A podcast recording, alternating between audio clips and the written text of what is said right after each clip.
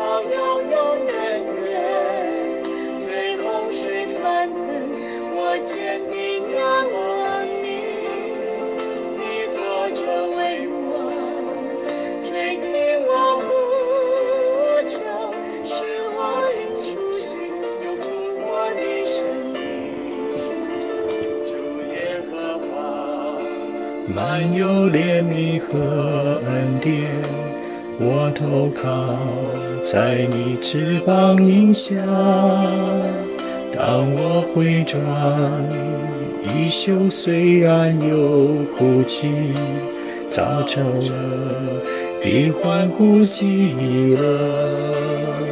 你坐着为王，到永永远远。随洪水翻腾，我坚定仰望你。你坐着为王，垂听我呼呼求，使我灵苏醒，如火的神世界是多么的动荡，你的环境是多么的无奈，你要继续来仰望神，因为他人坐在宝座上，他拥有你生命的答案，他也拥有这世界的答案，他正坐在宝座，垂听你的呼求。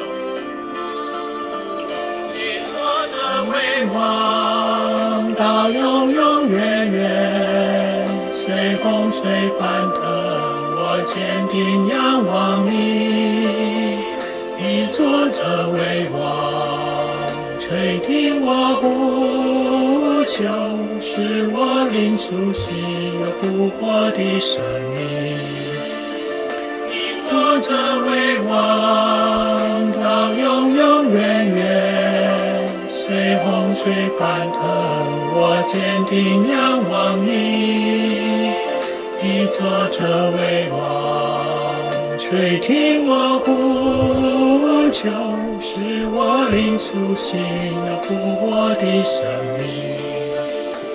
你坐着为王，垂听我呼求，使我灵苏醒，有复活的生命。使我灵苏醒，复活的生命。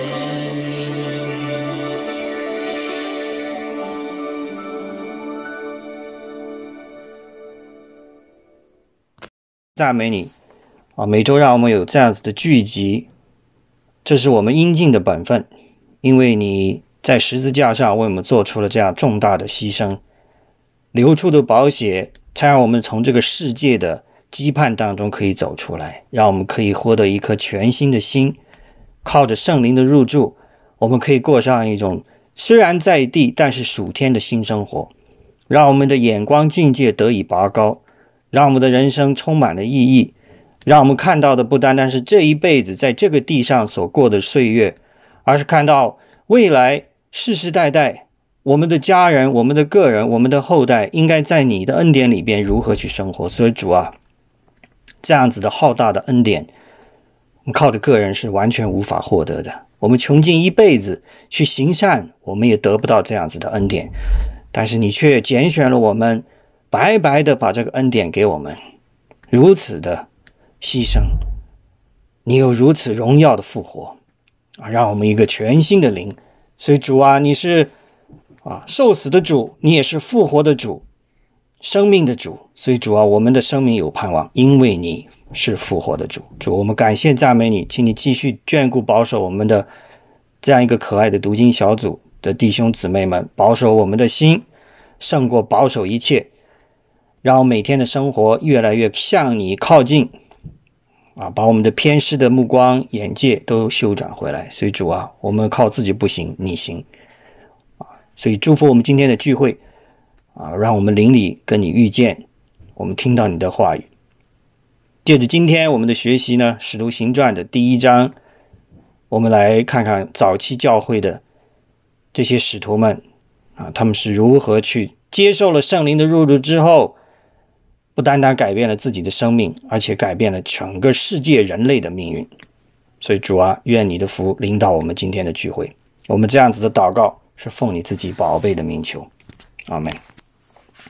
今天呢，我们是二零二零年的六月的，今天是七号哈。我们来六月份的第一次聚会，那么这一次终于可以开始我们的。啊，《使徒行传》的阅读了，耽误了太久啊！这次是因为身体的问题。那么今天我也时间有限，因为我大概八点多钟我就得要退线，要参加学一个学术方面的一个叫做 webinar 啊，在也是通过 Zoom 的来搞的啊，所以我今天呢会简短的把一些要点给大家提一提。今天我们要讲的经节呢，就是呃《使徒行传》第一节的第一章的一节到十一节。那么这一小段呢，啊，这个我就不再一句一句去读了啊，这个因为时间的问题，但是希望大家呢有一个啊整体上的概念的理解。这一小段啊，我们知道，这路加这个路加福音的，其实这个路加福音跟使徒行传是完整的一本啊。我们在这里可以看到路加福音的收尾的部分，在这里有重新展开了。那么，耶稣并没有把他的门徒抛下，啊，而是呢，在意象当中告诉他们，啊，你我要升天，我要到父神那里去了，但是我不会把你抛下作为孤儿。我的肉身虽然走了，但是我会让一个新的啊，这样一个保惠师来到你们的身上啊，入住你们，那就是圣灵。有了圣灵的入住，你就相当于。你们跟我随时都在相处啊，所以这一点希望大家明白啊。主为什么要升天啊？当然，他完成了父神交托他的重大的使命，这个是一个重要的原因，也要做一个前一个任务到此结束了，要画一个句号，是下一个任务开始啊，必须做好的准备。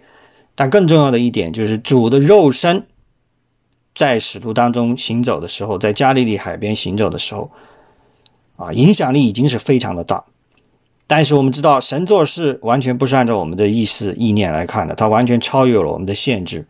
虽然主的肉身不存不不是说不存在，不在我们中间了，但是他的灵充充分分的啊，非常丰满的入住到每一个真正的信徒的心里，这一点是完全超越了人类的所有宗教的这个概念的。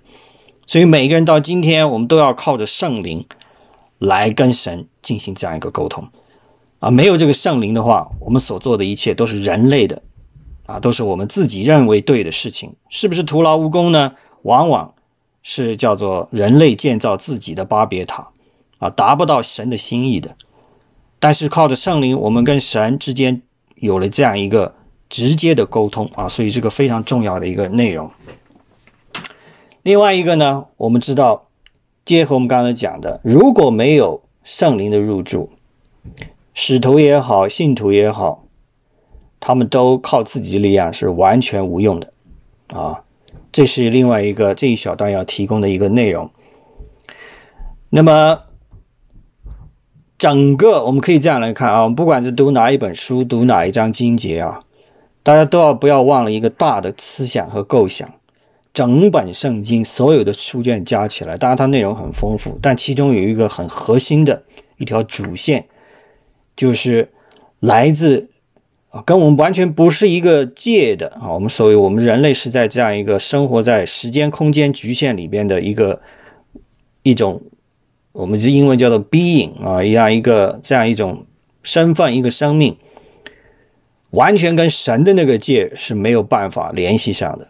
但是整本圣经告诉我们的，就是神他跨过了这样一个时间空间和两个界之间的这样子的一个鸿沟。亲自的来到我们的人的当中，像用约翰的话讲，就是道成肉身啊，用主耶稣的形象来到我们的这个人中，通过他的行为告诉我们，你们可以跟神建立这样一个亲密无间的关系。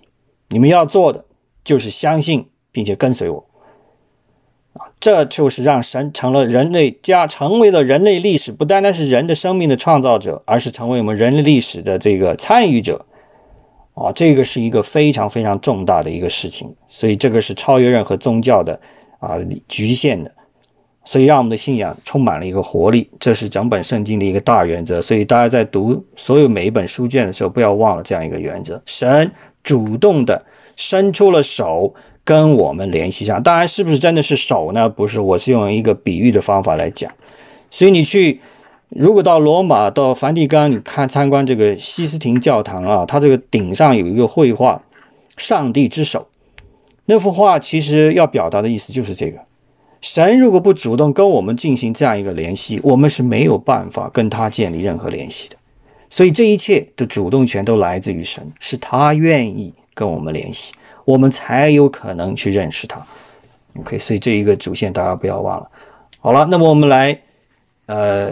把这个经节来细细的梳理一下啊。我们开宗的第一章，这个第一第第一章的第一节，这里讲的很清楚啊。这本书是谁？这个为谁而写的？啊，当然他这里提到了提阿非罗，嗯，我做了前书，前书指的就是路加福音第一章第一节，论到耶稣开头一切所行所教训的。啊，这里我上次给大家提过了。这个提阿菲罗呢，他有可能是一个具体的人物啊，是一个德高望重的基督徒。他也他可能是亲自出了资金赞助这个陆家去构想这一本书。其实这个《路加福音》跟《使徒行传》两本呢，原来合起来叫做这个《The History of Christian Origin》，就是叫做基督教的这个起源的历史。这样一本书，把它，但是后来呢，把它分成了两本，啊，一个叫《路加福音》，一个叫《使徒行传》。很长一段时间呢，《使徒行传》并不受到太多重视，尤其是在主后大概四百年到五百年到六百年左右，很多教会实际上不知道有这样一本书的存在，啊，那有各种很多理由，但其中有一个就是因为他书中提到了很多关于犹太人的故事，所以当时的教会已经跟犹太教发生了这样一个分裂。所以他们呢认为这本书太过犹太化，所以不愿意去提及。但如果我们现在还是抱着这种非常老旧的观念来看的话，那我们将会失去啊神整个一个啊给我们人类的启示当中的一个很重要的一部分。所以我们必须要把它完整的复原来看。所以 T R 菲罗这个人的名字呢是希腊化的名字啊，英文叫做 Theophilos，或者叫做 Theophilus，有不同的读法。名字的意思就是叫做。爱神的人，Theo 啊，这是在这个在古希腊语当中就是指神的意思。Philius 后半部分，你看英文那个版本，Philius 就是 love 爱的意思，所以就叫做爱神的人。好，它也可以指一帮人啊，一帮对神充满了敬畏的人，也可以叫 Theophilus。所以这里两种意思去理解。好，第二节，直到他借着圣灵所吩咐和拣选的使徒之后被接上升天的日子为止。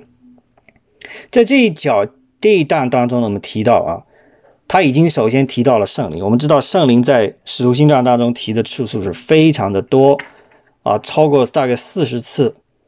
加上之前的路加福音两本书加起来啊，都超过五十八次，所以圣灵是约这个使徒行传的一个很重要的一个内容，大家不要忘记。另外还有一个细节提醒大家，拣选的使徒，我们看英文这里怎么解的：Until the day he was taken up to heaven, after giving instruction through 啊、the the Holy Spirit to the apostles he had chosen, he had chosen，这里讲的很清楚，使徒不是他们自愿的，也就是说啊，挑我挑我做使徒，他们主动来报名的不是。我们看每一个这个福音书当中提到关于啊耶稣召唤门徒、召唤这几个人，其实都是耶稣在召唤，也就是说是神在主动的挑选人，不是人去主动的靠近神。所以这点大家不要忘了啊，我们是被动的，而且呢。如果没有神主动跟我们建立这样的关系，我们是不可能跟他发生联系的。所以这个地方已经体现体现出来了啊，是 We are chosen。所以这个意思就是说，很多人没有被挑上，但他挑的只是少数，能够被挑上，说明神在我们每个人身上有特别的美意啊，这是另外一个非常重要的内容，希望大家不要忘掉。第三节，他受害之后，用许多的凭据将自己活活的显示给使徒看。四十天之久，向他们显现，讲说神国的事。好，这里有几个重要的内容。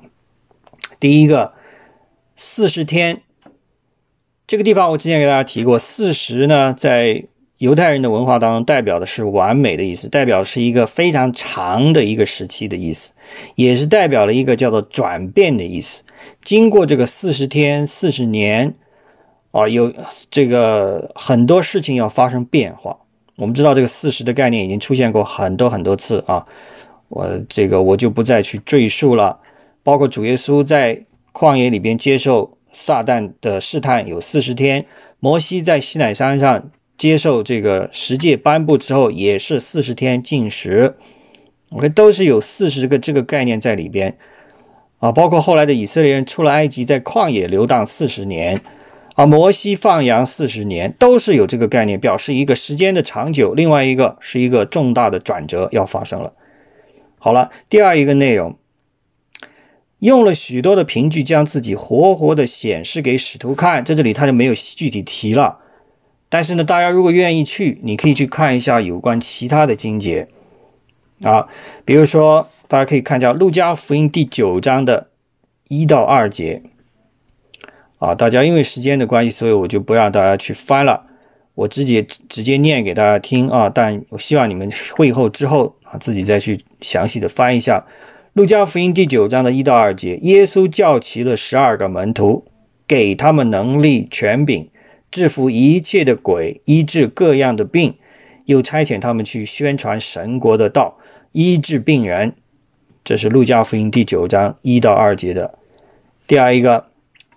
啊，这是在《使徒行传》第九章啊，就是这本书第九章的十五到十六节。当时在主在召唤保罗的时候所做的一件事情，他对亚尼亚拿尼亚叫 Ananias，我们知道保罗的眼睛双眼瞎了以后，在大马士革，主呢亲自向 Ananias，就是亚拿尼亚，向他这个给他意向，告诉他说你要去找保罗。给他施洗，那么 Ananias 对他说：“哎呀，他是迫害我们的那个人呢。”主就回答他说：“你只管去，他是我所拣选的器皿，要在外邦人和君王，并以色列人面前宣扬我的名。我也要指示他为我的名必受许多的苦难。”啊，那么这个是很多这个啊。主的一个教训，也就是说，主召集这些门徒要做的事情的一个重要内容，就是这一节啊，我们这个第第二节的啊第三节最后这一部分内容，讲说神国的事，这是召集使徒啊，然后让圣灵入住他们，借着圣灵的入住，借着他们的去到离开啊犹太地，离开耶路撒冷，要干的是什么？是要去向世人宣扬我的名，OK，宣扬神国的道，这是一个很重要的内容，就是 Kingdom of God，这个是这个 The core of Jesus teaching，也就是说耶稣的教导当中的一个重要内容，OK，这里有很多的经节啊，我们还是翻一下好，OK，有一点点实际的印象，我们看这里已经见到了。最后，我们看到《使徒行传》的最后一部分，也就是说，他这本书一开头跟结尾都是用神的国作为一个啊起头跟结尾，所以把整本书是包含在这个神国这样一个概念里面啊。我们大家可以翻到《使徒行传》第二十八章，二十八章的第二十三节，这里大家可以看到。《使徒行传》的第二十八章的第二十三节。好，那么第二十三节，他们和保罗约定了日子，就有许多人到他的寓处来。保罗从早到晚对他们讲论这事，证明神国的道。OK，然后再往后一点点啊，三十一节也提到这样一个内容。三十一节，我们知道到三十节开始读啊。保罗在自己所租的房子里住了足足两年，凡来见他的人，他全都接待。第三十一节，放胆传讲神国的道，将主耶稣基督的事教导人，并没有人禁止。这就是这个使徒行传的结尾最后一节。所以我们看到这个第一章的第三节，跟第最后这一章二十八章的第三十一节。都是提到了神国的道啊，这个是除了圣灵之外，《使徒行传》的所提供的一个很重要的内容。OK，到底什么是神国的道呢？大家到目前应该不要再存有什么疑问了。什么叫做 Kingdom of God 这个概念？OK，啊，那么这个 Kingdom God 的话呢，我们可以看一下，有有一些经节有描述啊。几个经节，你如果把它连起来看，它会给你一个相对比较全面的一个认识。也就是我们先看看啊，这个也回到刚才我讲的啊，主耶稣在他们当中做了很多的显现啊，这都在哪里提到呢？就是在哥林多前书第一章，哥林多前书第十五章，第十五章的第二节，这个已经提到了啊，这个呢。呃，大家可以翻一下《哥林多前书》第十五章的第二节，就必因这福音得救。啊，接下来接着往后。我当日所领受又传给你们的，第一就是基督照圣经所说为我们的罪死了，而且埋葬了，又照圣经所说第三天复活了，并且写给基法看。然后写给十二使徒看，后来一时写写给五百多兄弟看，其中一大半到如今还在，却也有已经碎了的。以后写给雅各看，再写给众使徒看，末了也写给我看。我如同被盗产气而生的人一般。我原是使徒。OK。嗯。其实这个，当然他这个话后来有讲到，比如说后来在保罗接下来这一章后面讲到这个 the resurrection of the dead，死人复活，包括复活的身体，这个其实就是神国啊，神的国最核心的内容就是主耶稣基督道成肉身来到我们人的中间，传扬神的这个道，这个道就是什么呢？人都世人都犯了罪，我们必须要归向神，但是这个归向呢，我们不能靠自己的努力。我们要靠着承认并相信主耶稣是我们的救主，啊，靠着他的大能来得胜，啊，这个就是神国的道，啊，那么神国的道听起来对当时的这些啊，这个我们所谓罗马帝国啊、希腊的这种文化影响下的这样一些老百姓来讲，是属于天方夜谭的，很多人很难理解的。当然，那个年代是很多神，不像现在啊。现在是无神论泛滥，人只相信自己是神。其实人随时都在都在创造神的啊，只不过这一次呢是把自己当成神了。那个年代呢是创造了很多其他的假神，不是神少，而是神非常的多。但是只有这个基督教啊，我们这耶稣运动所讲的说，只有一位神啊，他是创造天地万物所有的神。OK，主耶稣他就是神。但，主耶稣他自己没有讲了，他只是 Son of God，我是人子而已啊。但他也讲得很清楚，我们世人是犯了罪，如果我们不回转的话，我们最终只是死路一条。OK，这个就是神国的道。好了，那么第接下来我们往下读第四节，耶稣和他们聚集时。吩咐他们说：“不要离开耶路撒冷，要等候父所应许的，就是你们听见我所说过的啊，约翰是用水施洗，但不多几日，你们要受圣灵的洗。这是这个一第一章一到十一节当中的一个第一大部分啊，到第五第五节就告一个小段落。那么这里的主已经预告了，首先你们暂时不要离开耶路撒冷啊，为什么？你现在出去没有用，因为圣灵还没有到来，没有圣灵的入住，你们完全是没有办法做神国的事情。OK，那么。在这个地方所提到的关于圣灵入住的事情，实际上在啊我们之前这个啊路加福音当中呢，主在主在路加福音记载的时候已经跟他提过了啊，已经是有预言到这个 the coming of Holy Spirit。OK，那么我们可以看一下啊，这个有关的。呃，经节在哪里呢？大家可以翻到《路加福音》的第二十四章。啊，这个就往回倒一点点啊，回到福音书那边去，《路加福音》的第二十四章，二十四章的第四节到第九节，二十四章。第四节到第九节。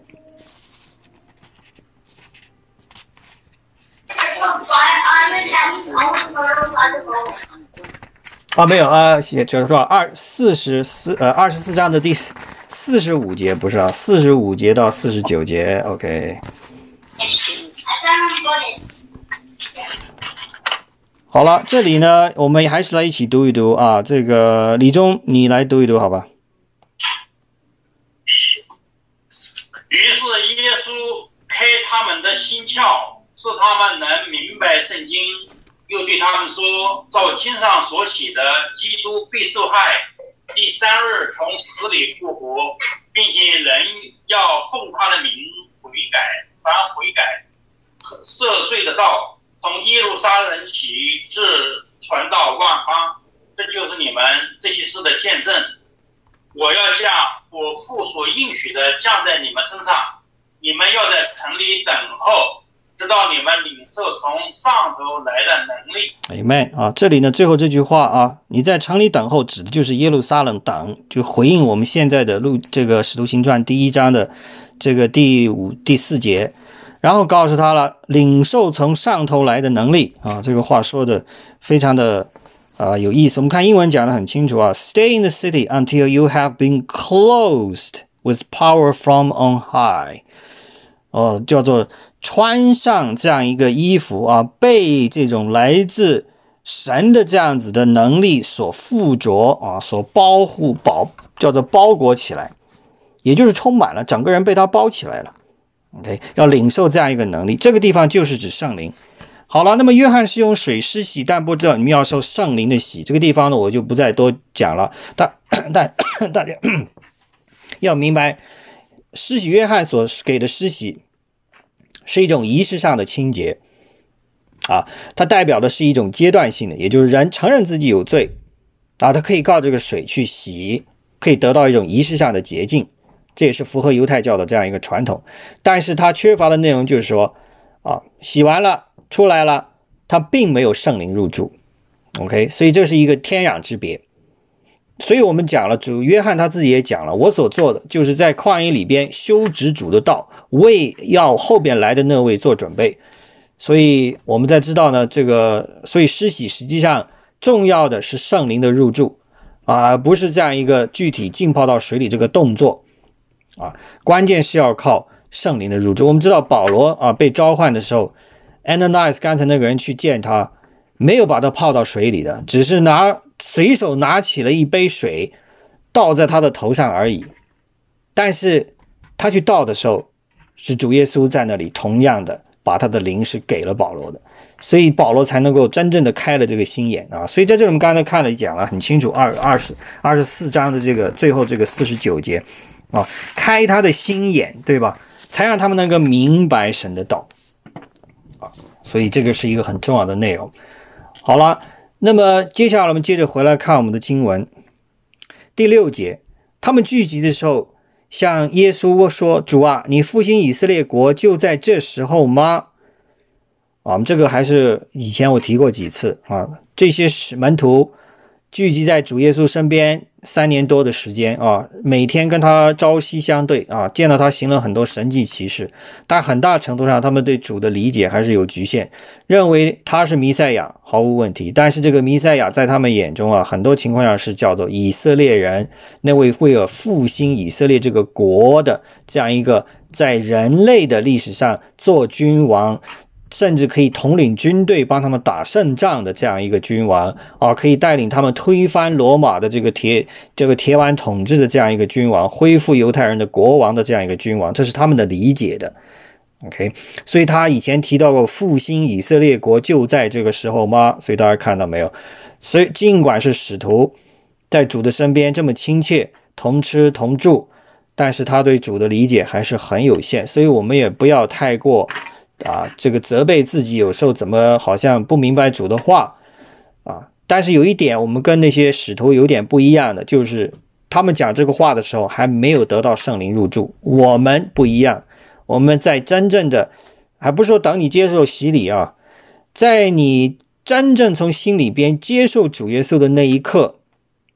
我我个人就非常强大的相信，圣灵就已经入住在你的心里，不是等到你真的到教会去做了这样一个仪式之后啊，那个是在众人面前做见证，但真正的你改变的时候，就是在一个可能说不清楚的一个你的人生的进一个关头，很平淡的一个关头，你心中默默的有一个念头说：“主啊，我相信你，请你开我的心眼。”甚至你就说主啊，请你帮我。就在那一个时候，你的心就打开了，他的灵就入进去了。你会感到你的心里开始发软，你刚硬的心开始变软。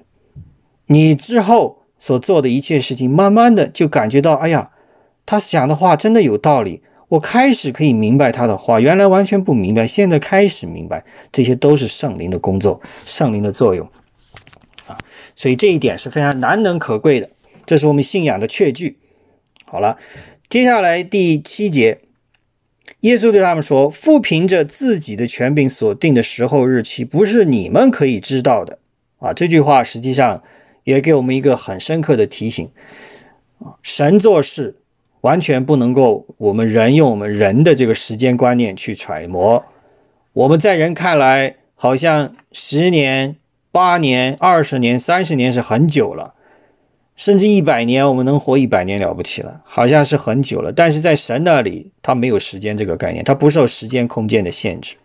所以，我们不要说抱怨说主为什么还不来呀？啊，从你跟这个使徒们宣讲你升天你会再来，已经过去两千多年了，你怎么还不来啊？那么这个提醒我们，我们不要用人的眼光看事情。我相信以色列人。在遭受各种苦难的时候啊，在他们的真正的大卫君王时代结束以后啊，他们被巴比伦掳去了以后，他们的国王没有了，他们的国度消失了。这个，他们是不是就开始在上神发出抱怨，说：“哎呀，神啊，你什么时候来拯救我们，把我们恢复？”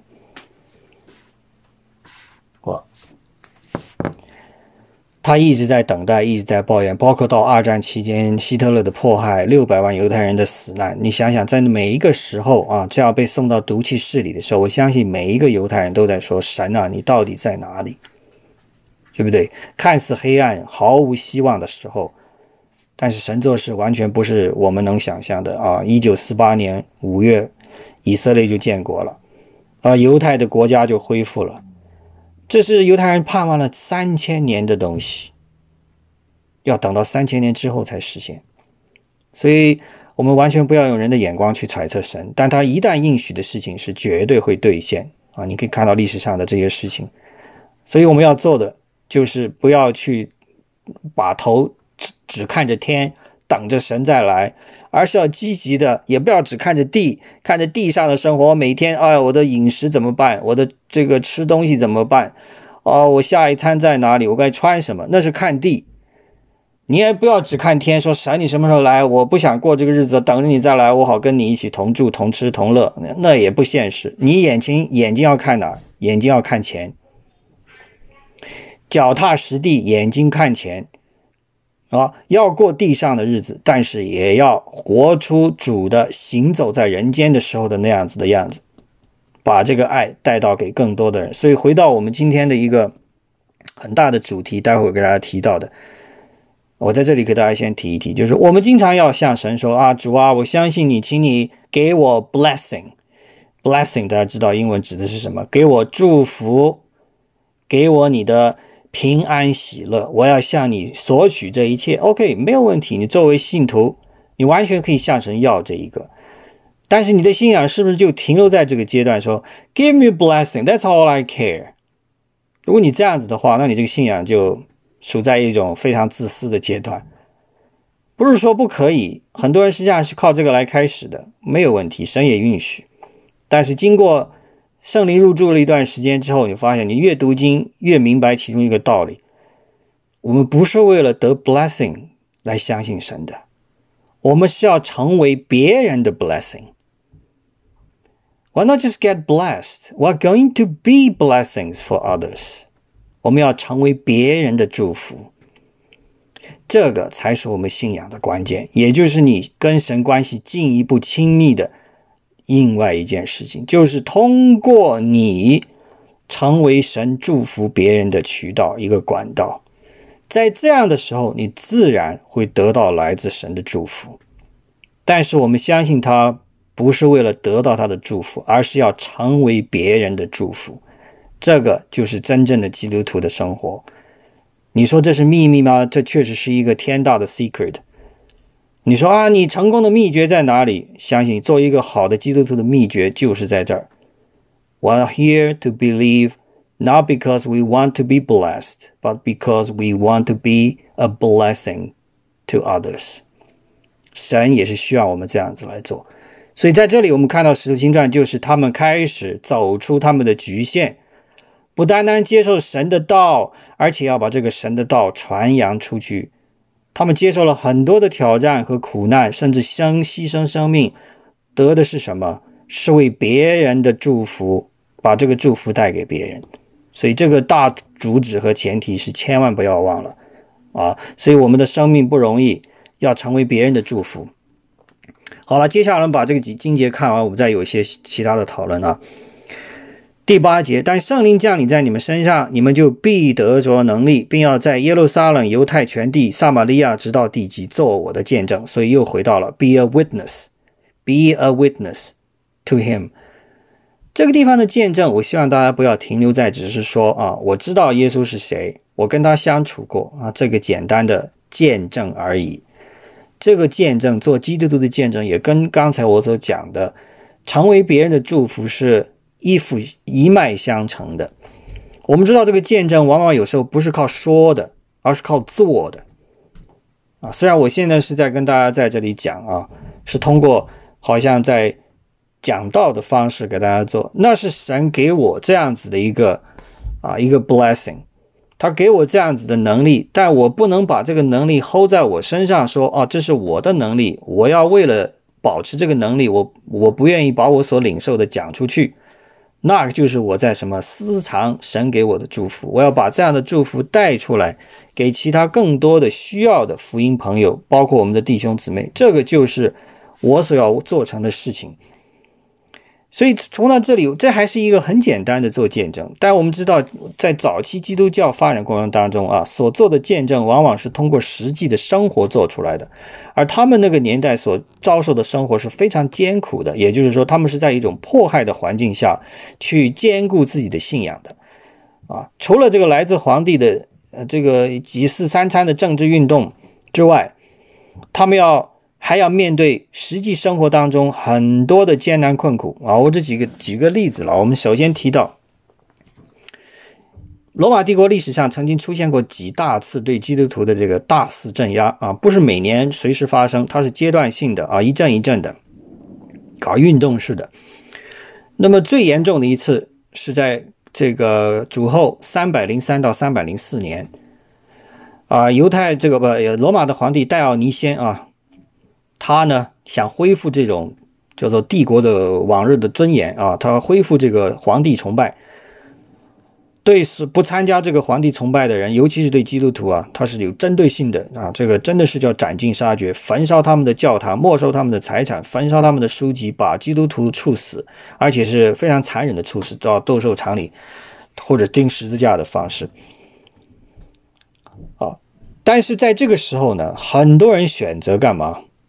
当然也有很多背教的人、弃教的人、放弃信仰的人，甚至包括一些主教都有的。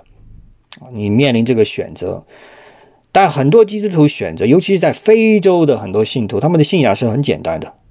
他说：“没有选择，主都为我们死了，我们为什么不能把我们的生命献出去呢？我得着这个地上的生命，但我失去了永恒的生命，我有什么价值？”所以他们很多选择殉道，啊，叫做 martyr，martyrdom。OK，去殉道的时候啊，这个，所以最后到，呃，到后来。这个基督教的神学家啊，历史学家特土良 （Tertullian），大家可以查查。这是这个人呢，是在公元一百五十年到两百三十一年啊，他是生活在戴奥尼先之前的这个人物。但是他就讲了，他说这个圣徒的鲜血啊，是福音传播的种子。Okay. The blood of martyrs are the seeds of the the the, the church. 也就是说，教会发展的播种的种子是来自圣徒们的鲜血啊，所以每洒出的一滴鲜血就成为这个新的一颗种子，可以发芽。这是让很多人很惊讶的，因为他们很多人在这个斗兽场里面对死亡的时候毫无惧色啊。非常平静的走掉了，虽然死的很很悲惨，非常的残暴。当然，很多观看的罗马人，因为那那那个年代没有什么娱乐了，所以皇帝说斗兽场里有有基督徒要被受死，很多人就去看看看娱乐一样的，免费看的。他们看到很震惊，说这帮人怎么可以有这样子大无畏的这种气概啊？所以他们到底信的是一个什么？所以导致很多人一种信仰上的强大的冲击啊。另外一个呢，实际上真实就是基督徒在现实生活当中，他们所做的这个爱，是超越了很多社会阶层的这种局限的。包括他们曾经在这个公元两百五十年到两百五十一年，罗马帝国发生过一次非常严重的瘟疫啊。这个实际上是那个时候开始的，这个瘟疫持续了二十年，从埃塞俄比亚传出来的，第二年到达了罗马，最高峰的时候，每天一个城里要死五千人。啊，接过超过这个五十万人的罗马居民的人口，你像罗马帝国的人口，大约可能也就是几百万人，其中有五十万人死掉。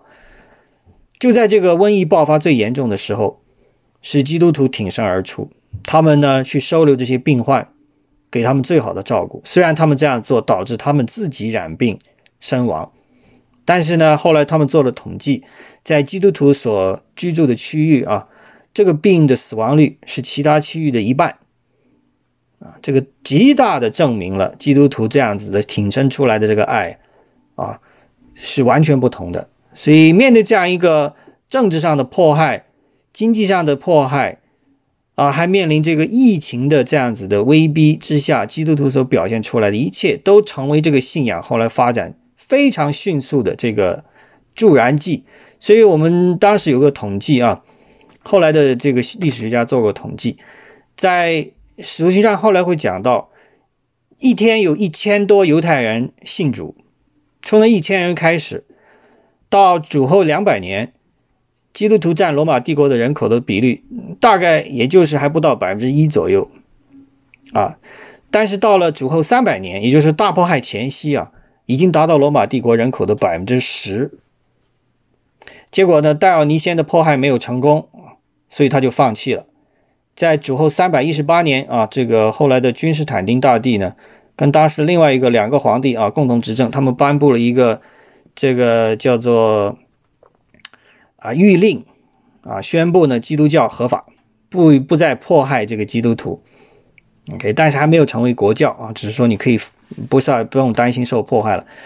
在成为国教之后，那就更是不可一发收拾了。到三百五十八年的时候，基督基督徒已经占罗马帝国人口的百分之一五十五十八左右，所以你可以看得出来，这个发展的这个迅速啊，是成为叫做用叫从从几何概率上升的，靠的是什么？尤其是前期啊，靠的是对主的道的亲自的见证。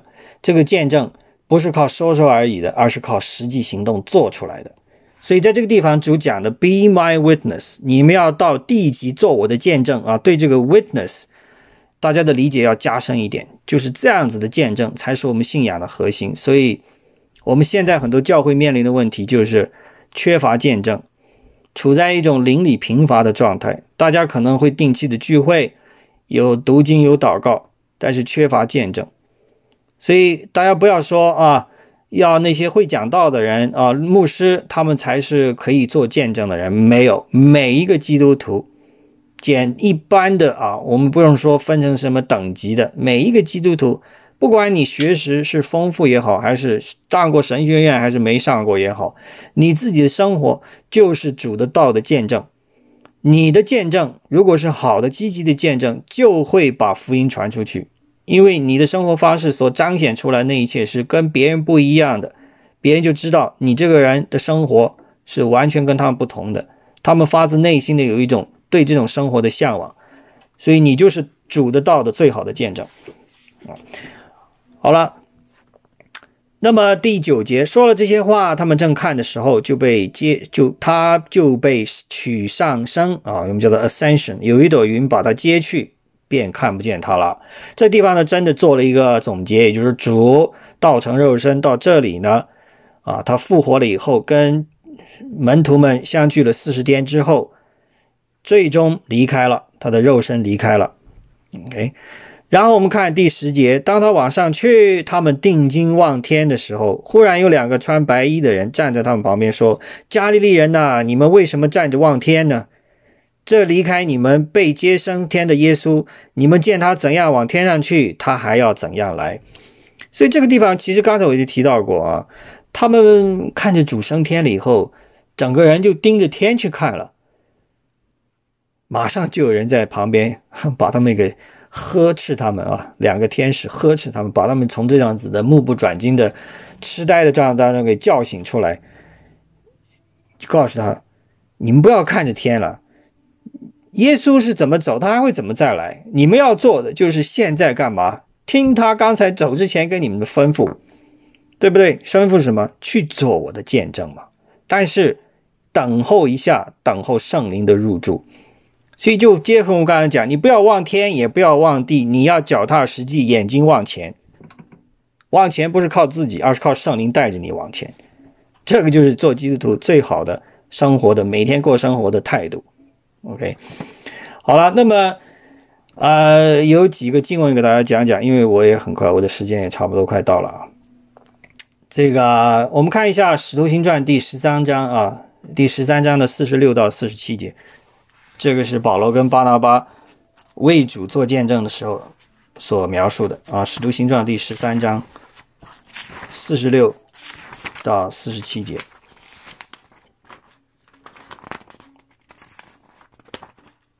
呃，袁弘，你来读一读好吧？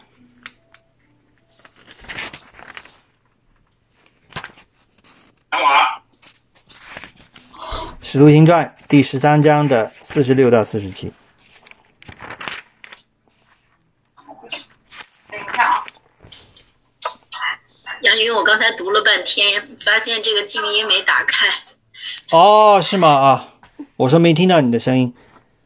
对，是三章是吧？十三章十六节，四十六到四十七。四十七。六号，保罗和巴拉巴放胆说：“神的道先讲给你们，原是应当的，只因你们弃绝了这道，断定自己不配得永生，我们就向就转向外邦人去了。”因为主曾这样吩咐我们说：“我已经立你做外邦人的光，叫你施行救恩，直到地极。”外邦人听见这话就欢喜了，赞美神的道。凡预定得永生的人都信了。明白。于好，好，我们就到这里。现在就是回到我刚才讲了，又是神的道，传讲神的道，而且这是对外邦人讲的、宣扬的。OK，这个呢实际上是附配合这个犹太人的这个旧约当中提到的，所以大家可以看一下以赛亚书第四十九章啊，以赛亚书第四十九章也提到过这个内容，我们叫做领受神的这个让让这样子的以色列是做万万国的光啊，这个概念呢，呃，大家一定要搞清楚，这个不是说主耶稣无端端突然一下子讲起来的，啊，确实是按照神一贯做事的这样一个啊做事的这个方式，给给给这个给所有相信他的人一个启示。啊，大家可以翻到啊，《以赛亚书》第四十九章，我看第几节，给大家找找啊，第六节啊，《以赛亚书》你做我的仆人，使雅各众支派复兴，以以色列中得保全的归回，尚未小事。我还要使你做外邦人的光，叫你施行我的救恩，直到地极。明白啊，就是这一段话。所以这里实际上以赛亚已经讲得很清楚，以色列人本身呢，不单单他自己要复国，他更重要的，实际上他是要做外邦人的光。就同样的话，做叫你施行我的救恩，直到地极。所以是如出一辙啊，我们的神是从来不改变的。在这里，主耶稣就讲得更清楚：你要出去宣扬神国的道，直到地极。也就是说，以色列人他如果拒绝这样子的道，你们就有责任把这样子的这个道传讲给外邦人，让他们也同样的可以领受这个道啊。所以这个是完全没有这个这个宗旨没有改变过。OK，好了，那么嗯，有一点点小小的这个。这个讨论啊，我时间因为不是很多，所以我就把这个时间可以交给大家，因为这个经文就这么多啊。这个大家读了这段这几段经文之后，要自己细细的做一个品味，可以看看通过这段经文告诉我们的信息，我们如何来更加的明白神的心意啊，尤其是如何做他的这个见证这一块。这是一个很重要的内容，所以大家可以在这里有一些讨论。OK，那我要讲的内容就是这么多。我给大家补充一下啊，这个是实际的一个例子啊。我们知道历史上呢有一个很出名的基督基督教的宣宣教家 John Wesley 啊，这个卫斯理，啊卫斯理，他们是这个叫做呃 Methodist。啊，Methodist 这个 Church 就是改革宗里边的一派了，啊，卫斯理这一派的，他们是在英国后来有很大的复兴的，啊，一种在劳苦阶级啊工人阶级当中宣讲神的道啊，在露天里讲道也是一次都是上万人去听的。他但是在他成为一个很出名的宣道家之前呢，他实际上已经侍奉神很多年。他曾经在一七三五年的时候。啊，他到到美国现在的佐治亚州啊，叫做 Savannah 啊，那个地方做一个这个叫做一个 missionary，我们所谓的宣道的宣教的人。他那待了大概两年，但是呢，那个时候他完全就没有一种圣灵入住的这个引导啊，我不知道当时他是怎么相信神的了。但是他后来用他的话说，他那个时间他完全没有神的。圣灵的引导，所以他在那里的这个传教工作是非常的失败啊。他说：“我那个时候后来回忆说，只是出于一种义务和责任来宣讲神的道，完全没有一种主动的发自圣灵的带领，所以他的宣道是非常干巴巴的，没有灵的。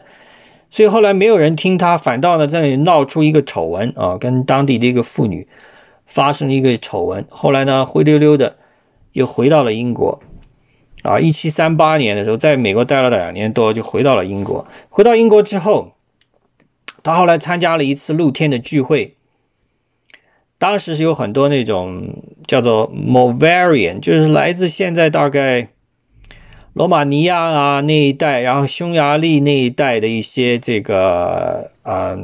这个一一个民族啊，他们对神是非常的喜喜喜喜呃喜喜欢神的道的，所以他们经常是用一种直观的方式，直接用体验的方式去体验神的这样子的带领。他们的聚会也充满了这个圣灵，所以后来叫 John Wesley 去参加他们一次聚会的时候，突然一下子就有这样一个奇妙的体验，就好像保罗去大马士革的路上。啊，见到了神的样子，这个震撼性的体验，他突然一下子感觉感到了，明白了，也就是说，啊，他说我的心充满了一种莫名的温暖啊。我知道我以前也是相信主耶稣的，我也是啊，这个靠着他得救的，但是我的体验完全的不深刻。但这一次，我彻彻底底的明白了。啊！我真的得救了，主耶稣真的为我死了，我所有的罪债他都帮我遮盖了。啊！自从那个时候，他才发现他整个人才被圣灵给充满了。自打那个以后啊，John Wesley，我们后来知道他成非常非常出名的一个大布道家啊。他每次出去巡回演讲的都是万人空巷的，而且改这是英国历史上的这个叫做几大基督教的复兴啊，它是起了一个很重要的作用。所以在这里提到我们所谓圣灵的入住是非常重要的啊。你如果是专凭着一种责任义务去传讲神的道的话，这个是很干巴巴的啊，持续不久的，你会很快就累的。你必须要在圣灵的带领之下去充满，才会做那件事情，是而且是越做越开心啊！所以这个非常的奇妙啊！我就给大家补充这么多。